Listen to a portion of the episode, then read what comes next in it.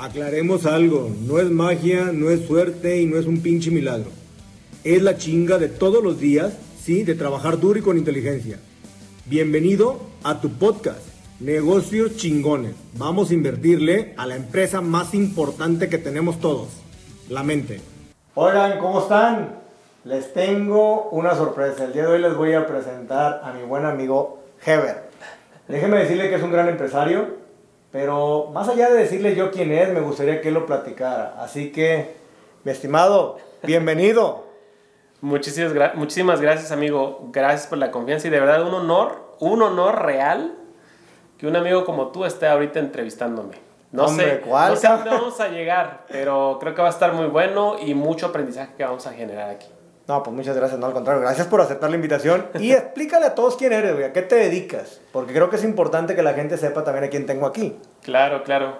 Pues mi nombre es Heber Bravo, me pueden seguir en Instagram, eh, estamos nosotros generando modelos de negocios a través de, del modelo de franquicias, pero principalmente lo que en este momento a mí me puede validar es haber desarrollado ya cuatro modelos de negocios que giran alrededor de la industria repostera, que se han hecho como modelo de franquicia y hoy en la ciudad de Puebla y en la ciudad de México estamos penetrando muy fuerte con una marca que se llama Delituti, la cual tiene estos modelos de negocios. Y obviamente todo este aprendizaje que me ha dejado, ahora lo estoy concentrando en, en, un curso que te va a permitir llevar tu negocio a una franquicia. O sea, te va a permitir ser franquiciante del negocio que tienes en este momento, tengas una, dos o tres sucursales. Bueno, ese es el resumen de quién es Heber. Pero más allá del resumen ese que nos acabas de dar, porque obviamente hay dos historias. En este mundo siempre hay dos historias. Hay una historia cuando uno comienza. Y hay una historia que puedes contar el día de hoy, donde son dos historias completamente diferentes. Claro. Me interesaría mucho saber cómo empezaste, güey. Me queda claro que hoy tienes un negocio muy bueno, tienes un negocio con crecimiento, hoy ese negocio lo estás creando y lo estás haciendo escalable a través de franquicias. Sí. Pero esto nunca fue, no siempre fue así. ¿Estamos de acuerdo? Sí, sí, sí. Y yo creo que tu mensaje puede ser muy interesante y muy importante para mucha gente porque hoy la gente está buscando lo fácil. La gente cree que un negocio lo puede hacer de la noche a la mañana, como todo está pasando a través de redes, que hoy me hago millonario en una semana o me hago millonario el día siguiente. Lo cual, los que estamos arriba de todo esto sabemos que conlleva una chinga. Sí, sí, no está fácil. Y creo que tu historia es muy buena para saberla y para que mucha gente la tenga también. ¿Cómo fue los inicios de este emprendimiento? Pues bueno, es, es, una gran pregunta porque la otra historia, la historia que normalmente no se cuenta porque pues el ego te gana para estar platicando aquí lo padre de la, la, la todos los resultados que hoy tenemos y cómo se ve hoy el negocio, ¿no? Pero la, la otra historia tuvo su origen desde que yo era muy pequeño y no, no me voy a detener ahí, pero me sirvió muchísimo para estar en este mundo del emprendimiento, viendo a mis papás, cómo ellos eh, trabajaban en su etapa como productores y como comerciantes. Entonces fui aprendiendo muchas cosas y en, el, en ese transcurso fui me, me, metí en muchos negocios, emprendí algunos, algunos, eh, hubo algunos en los que me asocié, pero el que detonó que hoy tengamos este negocio con miras hacia crecer a nivel nacional y próximamente Estados Unidos, es un fraude que tuve de un, de un disque amigo, de esos amigos con los que pones un negocio saliendo de la uni, crees en él, eh, inviertes, inviertes incluso las utilidades que genera el mismo negocio y de repente pues el chavo desapareció, vendió mi parte del negocio, vendió su parte del negocio y se fue. Y entonces ahí es donde me di cuenta de esa realidad, o sea, de inmediato yo sentí esto como un balde de agua fría y dije, esto no me puede estar pasando, pero sí me estaba pasando porque yo no estaba haciendo las cosas bien, yo no estaba trabajando de una manera correcta, no estaba llevando contratos, no estaba haciendo bien mis asociaciones, ¿no? Entonces eso me costaba muchísimo trabajo antes.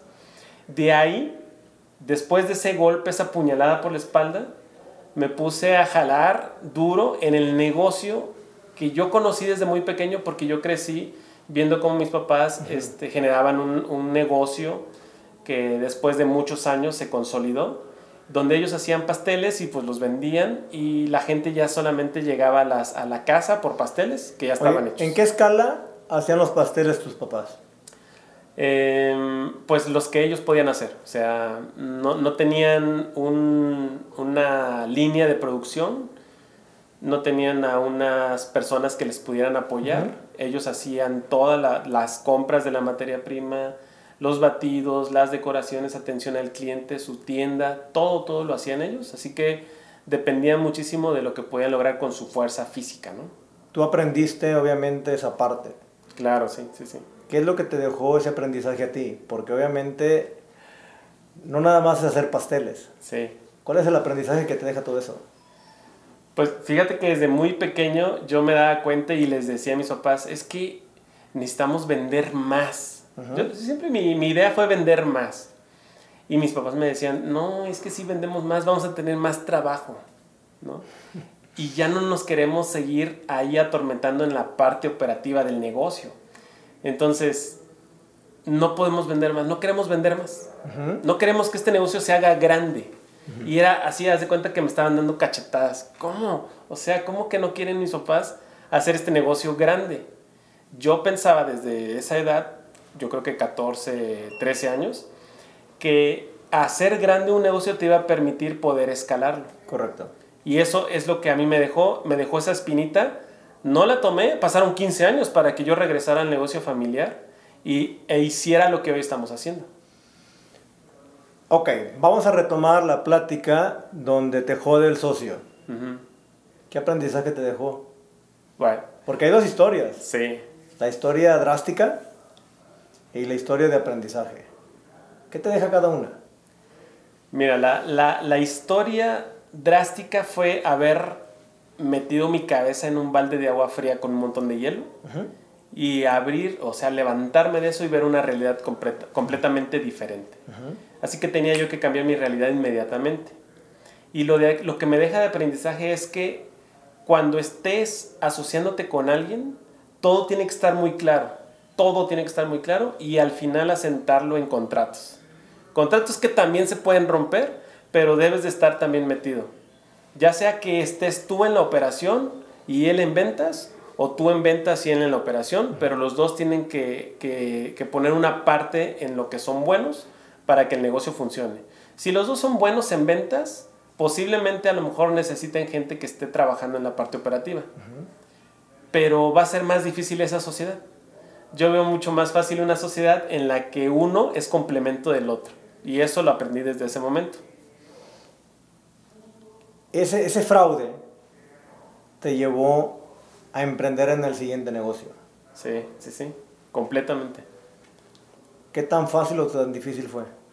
Si no hubiera existido ese fraude, no emprendo este negocio. Fue dificilísimo porque, porque yo no tenía recursos.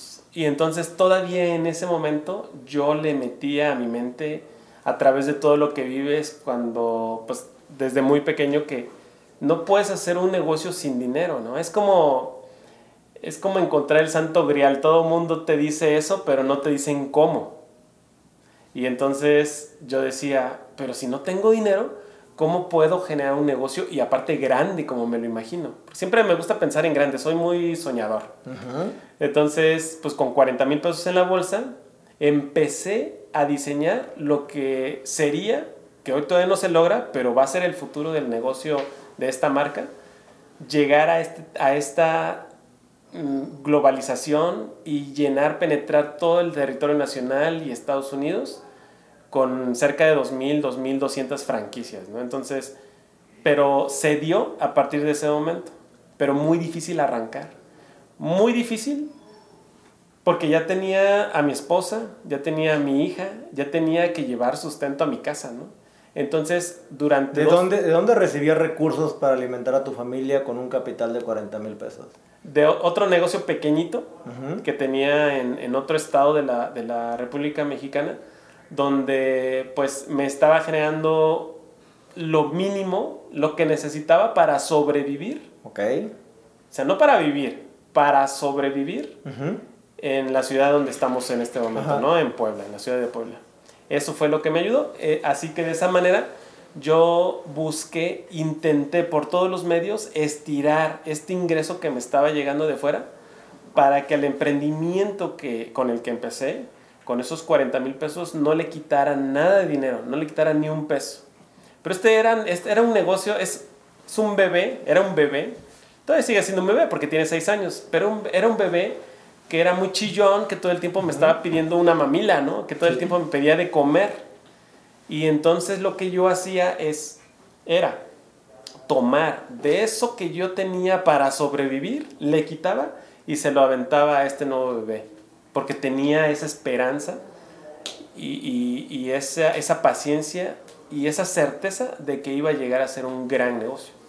De ese momento donde tú arrancas con los 40 mil pesos a que el negocio empieza a madurar o empieza a generarte utilidades, ¿cuánto tiempo pasó? Híjole, el otro día estaba revisando bien bien mis cuentas de cuánto, cuándo dejé de darle dinero bueno al malo, al malo en ese momento. Claro.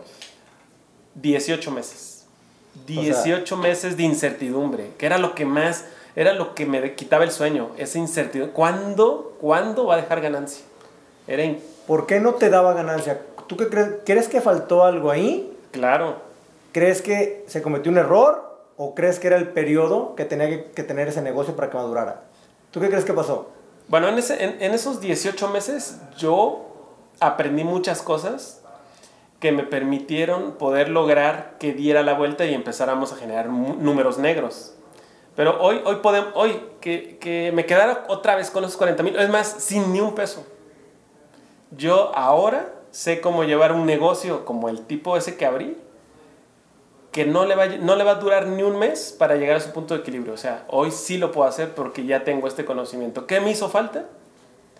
Era tener socios estratégicos a través de, de este tema de licenciamiento o franquicia para poder hacer expansión muy, muy rápida de tu negocio. Eso. Okay. ¿Ese tú crees que es la parte que te hizo falta? Es la parte que me hizo falta. Creo que así lo, lo, lo, solucionaría, lo solucionaría hoy si es que me volviera a ocurrir este tipo de problema. ¿Cuántos licenciamientos o franquicias son los que tienes actualmente? Hay 26. 26, sí. Es un negocio de pasteles. Sí. Ok. Compáralo con el negocio de tus papás. ¿Qué escala tiene hoy y qué escala tenía el de tus papás? Es el cambio de mentalidad. Es como aquel taquero que se olvidó de vender tacos y se puso a vender negocios. Es la gran diferencia de lo que hoy tengo también. Hoy no me estoy ocupando de vender pasteles, sino de vender negocios. Y estos negocios le van a permitir a toda esta gente que viene a invertir a tener ingresos extra de su trabajo, de lo que sea. Es más, hay franquiciatarios que hoy se dedican 100% a la franquicia, a la franquicia de Lituti, porque les permite poder tener un estilo de, vida con eso, ¿no? Ya. Esa es la gran diferencia, que hoy vendo negocios y ya no vendo pasteles. Aunque hay un centro de innovación que todo el tiempo está trabajando porque al final nuestro cliente tiene que probar lo mejor, tiene que consumir lo mejor. ¿Cuántos pasteles estás haciendo por día? Estamos, tenemos picos alrededor de 800 y queremos llegar a 1600 a este mismo año. un chingo de pasteles. Este mismo año, sí, lo vamos a llegar. 800 pasteles vamos a ponerle por día, 1000 pasteles por día. Sí. ¿Cuál es tu mejor pastel, güey? Que dices, este sí me lo trago porque me lo trago. No manches, Armando. Yo sé que te. No, espérate, güey. es que. Pues ya me viste. Digo, los que no, nos están escuchando y los que nos están viendo. Ever se, se chinga como unos 5 pasteles a la semana. Yo lo veo subiendo historias, trague y trague pasteles, güey. Bueno, me como hasta los de la competencia. Güey, qué chingado. A ver. ¿Cuántos pastel? ¿Cuál es tu mejor pastel que digas, con este yo me doy? No, pues eh, tengo uno que me encanta y creo que nunca este, lo voy a dejar de comer. Es uno de frutos rojos que ah. tiene relleno de crema de queso y una salsa de zarzamora con frambuesa. Aparte tiene flan y pastel tres leches. Entonces la combinación es como, o sea, cuando te comes una, un bocado de este pastel, sientes una experiencia completamente diferente para, para, güey. Ya empecé a salivar, güey. Digo, ¿sí o no se escucha chingón? Sí, sí, sí. No, güey. Tienes que traer uno de esos mañana. Sí, mañana, mañana. Y el otro es un cheesecake. Yo, yo, yo, me acuerdo mucho de una historia que cuando era, era, yo creo que mi hija tenía como 6 o 7 años, ¿no? Yo creo que 7 años. Y entonces llega un cliente, pues yo, yo estaba atendiendo en la tienda y me dice, oiga, ¿y este cheesecake de uvas que se ve riquísimo? Pues es un cheesecake así como de 20 centímetros, ¿no? Y muy, muy serio el cliente me dice, oye, ¿como para cuántas personas es este? Le digo, pues pregúntele a mi hija. Le preguntaron a mi hija y dice, para dos, para mi papá y para mí. A la madre. Y era de Aquilo, imagínense, ¿eh? para los que no, pastel de Aquilo. No, es que está riquísimo, es como un vicio eso, estar comiendo, comiendo muy rico. Me queda claro que te apasiona este negocio. Sí. Convertiste un negocio de corazón en un negocio de dinero. Sí, que es... Porque, eso, fíjate, esa, esa es la parte bonita, güey. Sí. Eh, yo siempre digo que no negocios de corazón y sí negocios de dinero. Pero qué chingón cuando se juntan los dos porque obviamente es algo que te apasiona mal plan, porque estás buscando cómo, cómo crecerlo, cómo llevarlo al siguiente nivel. Y la otra es que obviamente te da buena rentabilidad. Sí, sí, sí. Pero es un negocio que tienes actualmente, güey. Eh, el mundo está cambiando mal plan, vamos demasiado rápido. Sí. Y el ciclo de vida de un negocio, güey, está cambiando. Sí. ¿Dónde ves el futuro de los pasteles, güey? Porque esa es la tirada, ¿estás de acuerdo? Tú te tienes que mantener en un mercado complicado donde la competencia viene a todo lo que da. ¿Qué va a hacer Delituti para vivir 20 años en un mercado tan complicado? Pues ya lo estamos haciendo con nuevos modelos donde el cliente personaliza su producto con los rellenos que él elige, con los sabores, con, con los toppings que él quiere. Y eso le va a poder permitir poder tener, ser dueño de su sabor, de su combinación. Ese es uno. Lo otro es este tema del, cuida, del wellness, ¿no? Estar cuidando lo que te estás metiendo a la boca. En eso también estamos cuidando muchísimo lo que viene espera, espera, espera, espera, Güey, me estás diciendo que voy a chingar un pastel y que voy a estar flaco. Un pastel no, pero te vas a poder comer una buena rebanada. O, a un, me vas a dar un pastel de lechuga con zanahoria. no, no, no, para ¿Cómo? A ver, platícame. No, no, no. Te vas a poder comer una rebanada. Incluso, o sea, lo veo conmigo. O sea, yo normalmente me como una o media rebanada casi todos los días o galletas de las que hacemos. Y pues sí, tengo mi lonjita, no coquetona. sí, o sea, lonjita coquetona. Coquetona, sí, nada más, para que vean que, que, hay de dónde agarrarse, ¿no? Pues sí, sí, sí, si no uno plano, imagínate. Sí, bichis cuadritos, si no viven la, no gozan, ¿no? Eso, eso se viene muy fuerte. De hecho, ahorita estamos, estamos trabajando mucho el tema de experiencia final con el cliente para poder sacar el pastel para el diabético. Y eso se lo debo a un amigo que tú conoces muy bien, a Eduardo, Eduardo de Monterrey. Él me dijo, ¿sabes qué? Saca el, pastel diabético para diabéticos. Y entonces, no, no, solamente, ah, a mí se me ocurrió el pastel y así va a ser. No, lo estamos testeando, lo vamos a probar con diferentes mercados para ver cuál jala chido. ¿Cómo te conviertes en el iPhone de los pasteles, güey? Fíjate bien. En un mundo de iguales, que es algo que digo mucho, ¿cómo te vas a hacer diferente? ¿Cómo creas algo completamente disruptivo? Entendamos que el modelo de pastel ha venido cambiando. Sí. Antes nos hacían el de nata, que yo me acuerdo, el que hacía mi mamá con las natas, güey. Ajá. Y luego ya empezamos a transformar todo, ¿no? Ahora te los adornan tan bonitos y a veces saben tan malos. Sí. Que porque obviamente, no sé, que los hacen hasta de figuras. Pero ¿cuál es ese reto, güey? Que vas a decir, me quiero comer el mercado, mal plan. ¿Cómo te conviertes en disruptivo? O sea, decir, güey, yo quiero ser el Airbnb sí. de los pasteles, quiero ser el Uber de los, de los pasteles. ¿Cómo le haces, cabrón? Porque está complicado, no está fácil. Claro. Yo creo que cuando inicié, lo que me detuvo también al principio fue que yo sentía que tenía un buen producto. Y sí tenía un buen producto. La cosa era que el modelo de negocios no estaba dando para poderle darle a ganar a otros, que van a ser los portavoces para poder llegar a mucho más. ok. Ya lo logramos, sabemos cómo hacer ese modelo y hoy lo estamos haciendo escalable y estamos haciendo la expansión gracias a eso. Ahora, lo que me ocupa a mí todo el tiempo es que mis franquiciatarios, esas personas que invirtieron en esta marca, todo el tiempo los esté manteniendo en vigentes. ¿Con qué? Con siempre productos diferentes, nuevos, nuevas propuestas que cuando salen estas nuevas propuestas lo único que hacen es atraer a nuevos clientes. Y nos traen muy buenos clientes, ¿no? De inicio, que no estaban siendo atendidos en ese momento por la marca, es más, ni la conocían.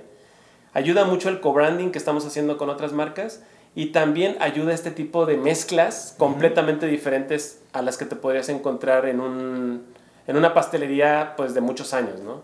Son mezclas donde hay...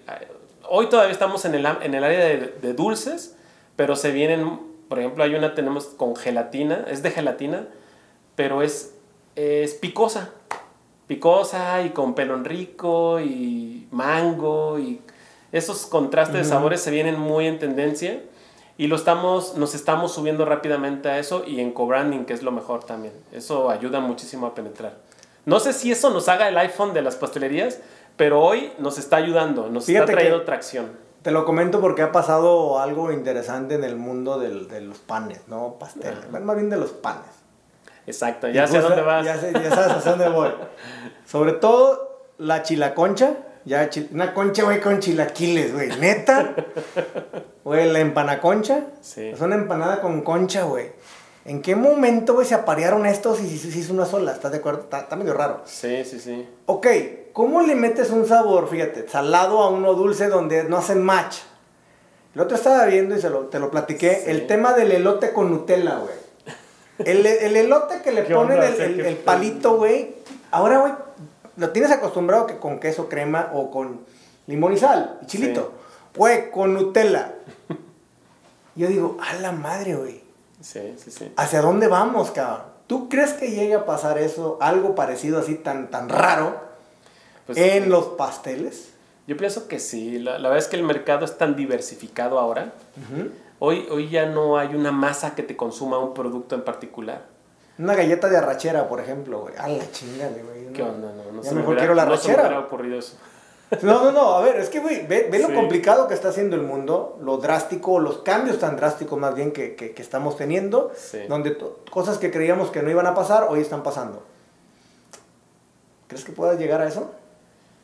pues habrá que probar, se tiene que validar. No sé, de lo que sí estoy seguro es que sí me voy a aventar a estar haciendo esas experimentaciones. No sé qué tanto, tanta penetración puedan tener en el mercado, pero lo vamos a hacer. Y, y algo que aprendí apenas la semana pasada. Cada vez que vas a hacer algo, primero tienes que hacer todo un diseño estratégico para lanzarlo al mercado. Órale, bien. Y eso está padrísimo porque ya ahora ya quiero sacar un producto nuevo y digo, no, a ver, hay que hacer el paso uno, paso dos y los, los seis pasos que hay que hacer para poder determinar bien el diseño de este nuevo producto, marketing, eh, mercado, todo para que sea un éxito antes de que lo saques. Te voy a hacer una pregunta obligada, que va muy en, mucho en mi giro. ¿Va? ¿Cómo vas a internacionalizar una marca o una franquicia de pasteles? ¿Cómo la llevas al siguiente mercado? ¿Qué es lo que estás buscando? ¿Qué es lo que estás valorando para poder ir a un mercado diferente? Claro, yo creo que se ha usado muchísimo esta palabra de tropicalización y, y, no sería algo que yo haría de inicio, sino más bien buscaría cuál es la propuesta diferente y diferenciada que le podría dar a ese mercado, a ese nuevo mercado que no conozco. Entonces, obviamente tendríamos que hacer, validar nuestros modelos de negocios en ese nuevo mercado para ver qué sí funciona, porque creo que todo está no solamente en el producto final. Creo que la, el gran secreto es que se cierre el, círculo. Todo lo que te arroja eh, el estudio de mercado, qué es lo que está necesitando, cómo lo vas a, cómo le vas a dar sostenibilidad a este, a este mercado cómo le vas a entregar una propuesta de valor diferente y bajo qué cadena de distribución lo vas a hacer. Es donde yo siempre meto a, los socios, ¿no? Que en este caso son franquiciatarios. Ellos son como que los embajadores del negocio para poder llegar a ciertos lugares. ¿Cómo compites con esas empresas tan grandes, todas las de retail? Por ejemplo, que hoy en día producen sus propios pasteles y te los venden en friega ahí. Sí, Porque al final de cuentas es es una atracción grande. La gente va. y muy baratos. Y muy barato, la gente va ahí, güey. Sí. Entonces, ¿cómo vas contra ellos, güey? Porque no sé qué tan grande sea su mercado, la verdad desconozco mucho el este, este negocio. Sí, sí, sí. Pero, obviamente, tú estás comiéndote un mercado a través de franquicias para llegarle a más gente. Que obviamente tu, tu, publicidad empieza a llegar a muchos lugares a través de, de, terceros, ¿no? Pero ellos tienen al cliente cautivo. Sí.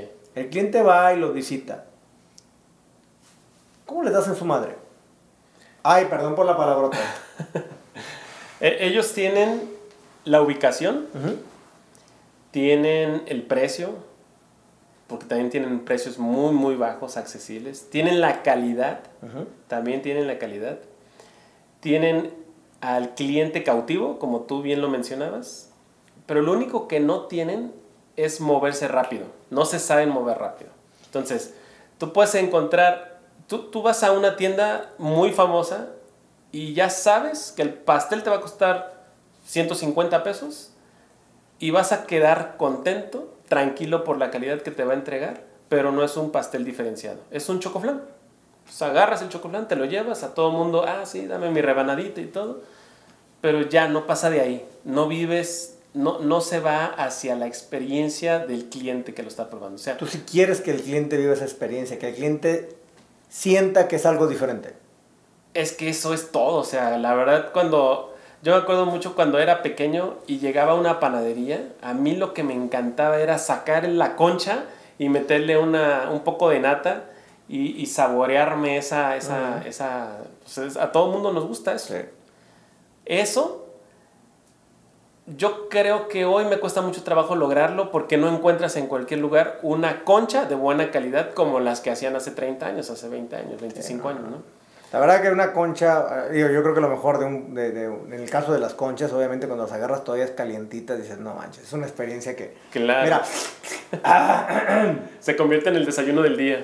Justo, güey. No, no, no. La y lo mismo sucede con, con, el pastel. O sea, yo, yo les digo a, a, toda la gente que trabaja conmigo, porque de esa manera los, los sitúo en la importancia que tienen que tiene que hagan su trabajo de manera correcta, con todo el cuidado del mundo. Les digo, este pastel que tú estás haciendo en este momento, que le estás poniendo la crema, el relleno y le estás poniendo las cerecitas, va a ser el centro de atención, no sé de cuántas personas, de 20, de 10, de 8, de 100, por más o menos un minuto. Va a ser el rey de esa congregación, de ese festejo. Y entonces debes de trabajar para que ellos, cuando estén con esas caras así súper sonrientes y llenas de antojo, no la pierdan cuando le den el bocado. Va. ¿Hacia dónde va Heber? Ya no es Delituti, porque me, ya sé más o menos hacia dónde quieres ir. Sí, sí. ¿Tú hacia dónde quieres ir? Porque déjenme decirle que acaba de lanzarse la artistiada también, ya anda en friega ahí. Entonces ya, lo, pueden, ya lo pueden seguir también ahí en sus redes sociales. Ahorita al último decimos cuáles son las redes para que vayan y lo sigan. Pero ¿qué es lo que buscas tú? Porque tienes un negocio ya caminando, eh, va creciendo. ¿Por qué regresar y meterte a un tema de marca personal? ¿Qué es lo que estás buscando tú y ya no tu negocio? Ahora, Heber. Fíjate que hoy Delituti, la marca como tal, con cuatro modelos de negocios y se van a ir agregando más modelos de negocios, cada vez me requiere menos tiempo, porque es mucho más estratégico el asunto ahora. Estoy fuera completamente de la operación, eh, por lo menos en fábrica. A lo mejor sí en la operación de marketing, de innovación, de producto, de diseño estratégico, sí todavía metido en esa área operativa pero me requiere menos tiempo. Y entonces empecé a hacer mi marca personal apenas hace tres meses, sin saber a dónde iba ni qué me iba a dejar. Okay. Pero, pero lo que sí me dejó es que eh, me, me, forzaba a seguir aprendiendo algo nuevo todos los días. Que es algo que siempre les digo a todos mis amigos, aprendan algo nuevo todos los días porque eso los va a llevar al siguiente nivel. No sé si van a avanzar 10 escalones o 3 escalones, pero los va a llevar al siguiente nivel. Y entonces la semana pasada, así, un flachazo en la noche, después de haber escuchado, cuando yo inicié mi modelo de negocios, yo ni, ni siquiera sabía qué cosa era un modelo de negocios, ni un business plan, ni nada de eso, ni plan de marketing, ni de expansión, ni no sabía nada de eso. Pero lo que sí sabía es que necesitaba generarle una, un ingreso fuerte al, al, a la tienda y a la fábrica. Eso lo supe desde el principio. La tienda es un negocio, la fábrica es otro negocio. ¿Por qué? Porque la tienda la voy a poder hacer, eh, la voy a poder hacer escalable y entonces le vamos a dar ganancia a la gente que invierte en su tienda. Fue muy fácil para mí. ¿Cómo hacerlo? Me costó mucho. Hasta que un día le dije a mi esposa, oye, Rayito, fíjate que nos están buscando porque quieren una pastelería. Me quieren comprar una pastelería, una sucursal. Y no sé ni cómo hacerlo, así que necesitamos contratos. Yo, yo luego pensé en contratos, porque ya me había fallado, ¿no? Tenía un año y medio o dos años que me había fallado ese tema. Acuérdense que le pusieron una chinga aquí a mi buen Heber, el socio. Y entonces, contratos era la solución. Le dije a mi esposa, oye, ve a ver a tu amigo que es delegado de Secretaría de Economía y dile que te recomiende algo o a alguien para poder hacerlo. Cuando ella llegó a su oficina, le dijo, ya sé con quién te voy a mandar. Y lo llevó con un amigo, muy amigo mío, que es, eh, hoy, hoy respeto muchísimo, es una eminencia en este tema de las franquicias y nos, nos dio todo lo que él podía darnos para poder hacerlo eh, una realidad, para poder ser franquiciantes. Pero mucho tuvo que ver mi esposa y yo en este desarrollo. Okay. No fue algo que me llevaran de la mano, mira, ahora vete por aquí. Ah, no, no, espérate, no te muevas, vente, te jalo y métete en este camino otra vez. No, no fue así. Y entonces por eso es que veo ahí un área de oportunidad muy grande. Creo que hoy tengo toda la experiencia de llevar tu negocio a ser franquicia.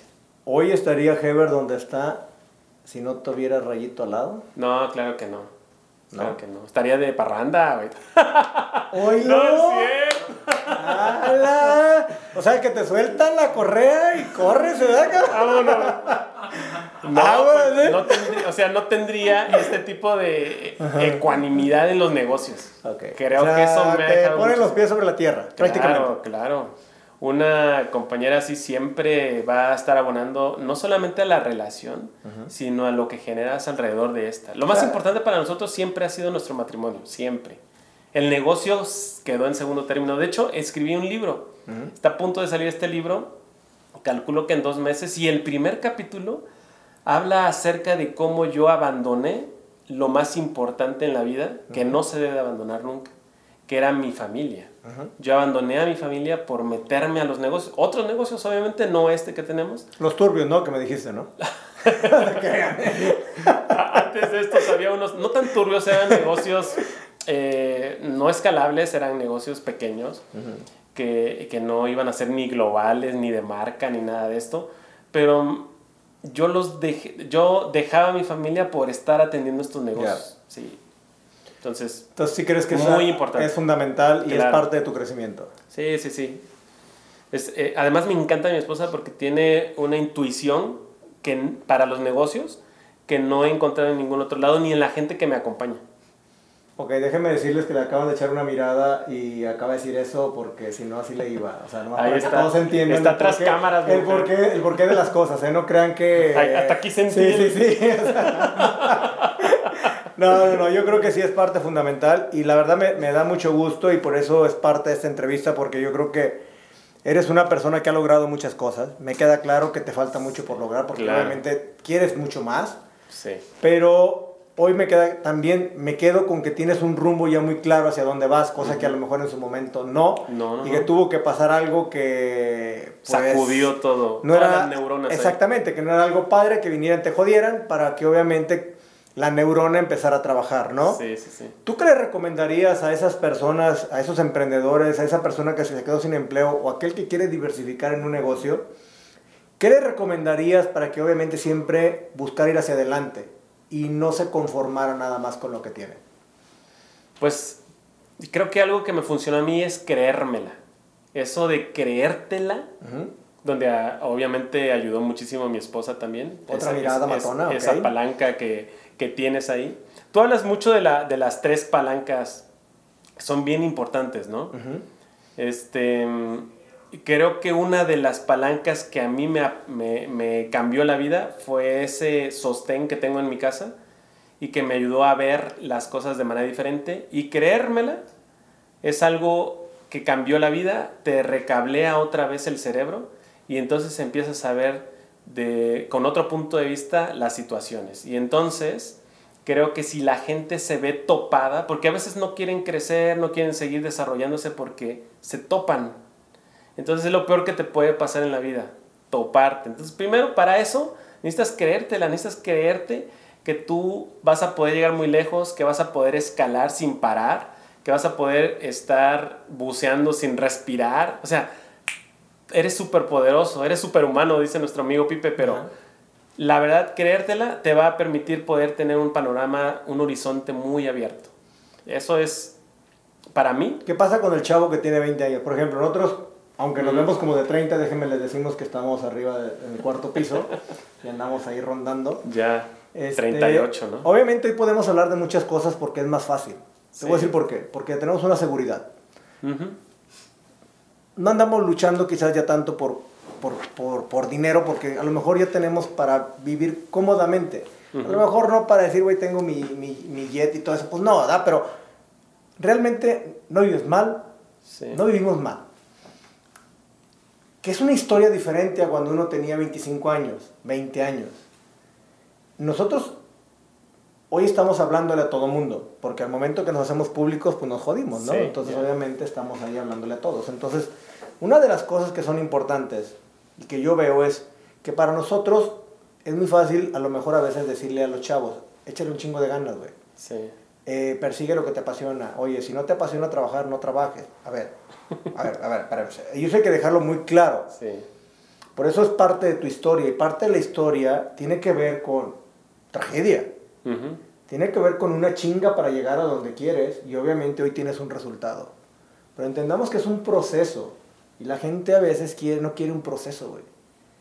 La gente quiere una máquina de hacer dinero. Sí. La recompensa inmediata. ¿Tú qué dices esos chavos?